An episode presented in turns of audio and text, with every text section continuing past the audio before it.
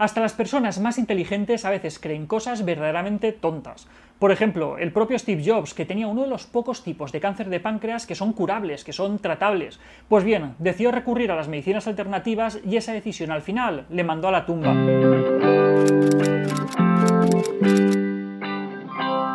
Los hay que creen en el tarot, los hay que creen en el horóscopo, en los chakras, en la homeopatía, en los ovnis o que el hombre nunca llegó a la luna.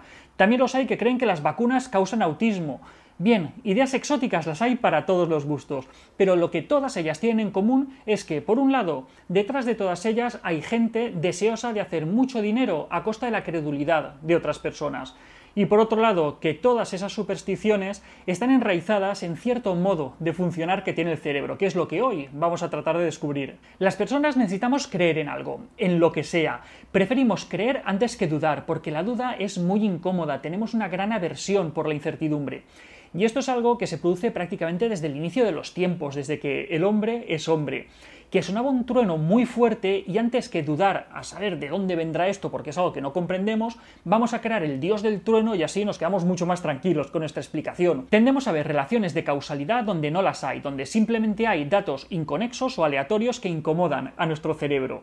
Por ejemplo, cuando dos elementos A y B se dan al mismo tiempo, a veces tendemos a pensar que están relacionados o si hay un elemento A que se produce justo antes que un elemento B, tendemos a pensar que el elemento A ha generado el elemento B, y eso muchas veces no tiene por qué ser así. Por ejemplo, imagínate que estás resfriado, que estás resfriada, y tomas un remedio homeopático para curar ese resfriado, y luego va y te curas.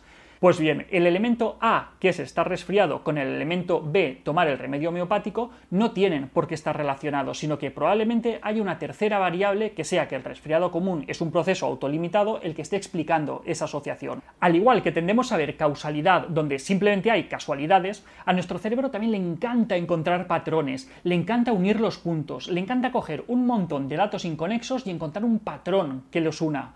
Pues bien, hay dos fenómenos psicológicos que estarían detrás de esta búsqueda de patrones.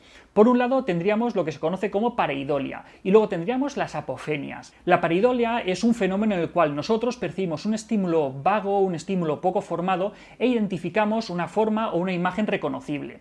Un ejemplo de ello es cuando miramos al cielo, vemos una nube y vemos que tiene forma de perro o que tiene forma de casa. O por ejemplo, las personas que ven fotos de planetas y ven caras en esos planetas. Hay gente que ha visto caras en la superficie de Marte. O gente que ve en manchas de humedad de la pared figuras religiosas, por ejemplo. Luego tendríamos la apofenia, o lo que algunos llaman patronicidad, y consiste en ver conexiones o ver patrones dentro de un conjunto de datos que no tienen ningún sentido. Otro fenómeno psicológico que está detrás muchas veces de estas creencias extrañas que a veces tenemos es el sesgo de confirmación. El sesgo de confirmación es un fenómeno psicológico que consiste en que tenemos una mayor tendencia a percibir la información que es congruente con las creencias o con las expectativas que nosotros tenemos. Esto le sucede mucho a los que creen en conspiraciones extrañas, ya que solamente se dan cuenta o solamente perciben o solamente buscan la información que va de acuerdo con las creencias o con las expectativas que ellos tienen. Si luego se encuentran información que es contradictoria con esa conspiración en la que ellos creen, simplemente la pasan por alto. ¿Qué es lo que pasa? Que al final toda la información que perciben va en una misma dirección y creen erróneamente que es cierta. El funcionamiento de nuestra memoria tampoco es perfecto, o al menos no funciona como muchas veces pensamos que funciona. Ni recordamos todo lo que ha sucedido, ni tampoco ha sucedido todo lo que recordamos, porque todos tenemos falsos recuerdos. Es muy frecuente que alguien nos cuente la historia de, ostras, fíjate lo que pasó el otro día, estaba pensando en fulanito y automáticamente sonó el teléfono y era fulanito el que me estaba llamando. Esa persona no recuerda las muchísimas veces que ha pensado en fulanito y no ha sonado el teléfono, o que ha pensado en fulanito, ha sonado el teléfono y era menganito.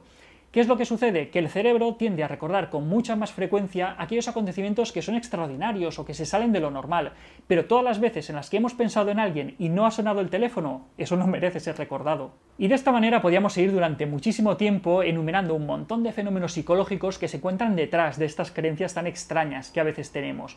Pero al final todo se resume en que creer es muchísimo más sencillo que dudar. El cerebro tiene una aversión muy grande por la duda, por la incertidumbre, y le es muchísimo más fácil creer en algo, aunque sea mentira, pero el cerebro necesita creer en algo. Si no tenemos un mayor pensamiento científico, si seguimos considerando que la ciencia es algo ajeno a nosotros, que es algo que simplemente hacen personas en batas blancas en laboratorios inhóspitos, al final vamos a ser carne de cañón para esas personas que quieren tomarnos el pelo, para esa gente que quiere vendernos elixires mágicos que al final simplemente son agua azucarada. Para esas personas que quieren convencernos de que las vacunas causan autismo, cuando en verdad lo que hacen es salvar vidas. La vida es maravillosa, el mundo está lleno de acontecimientos verdaderamente fantásticos por los cuales asombrarnos. No necesitamos recurrir a la magia ni a la pseudociencia para sentir una verdadera pasión y una verdadera admiración por el mundo en el que vivimos. Y hasta aquí, otra píldora de psicología. Espero que os haya gustado. Si queréis sugerirme más temas para que trate aquí, podéis escribirme a píldoras sin acento albertosoler.es. Un saludo.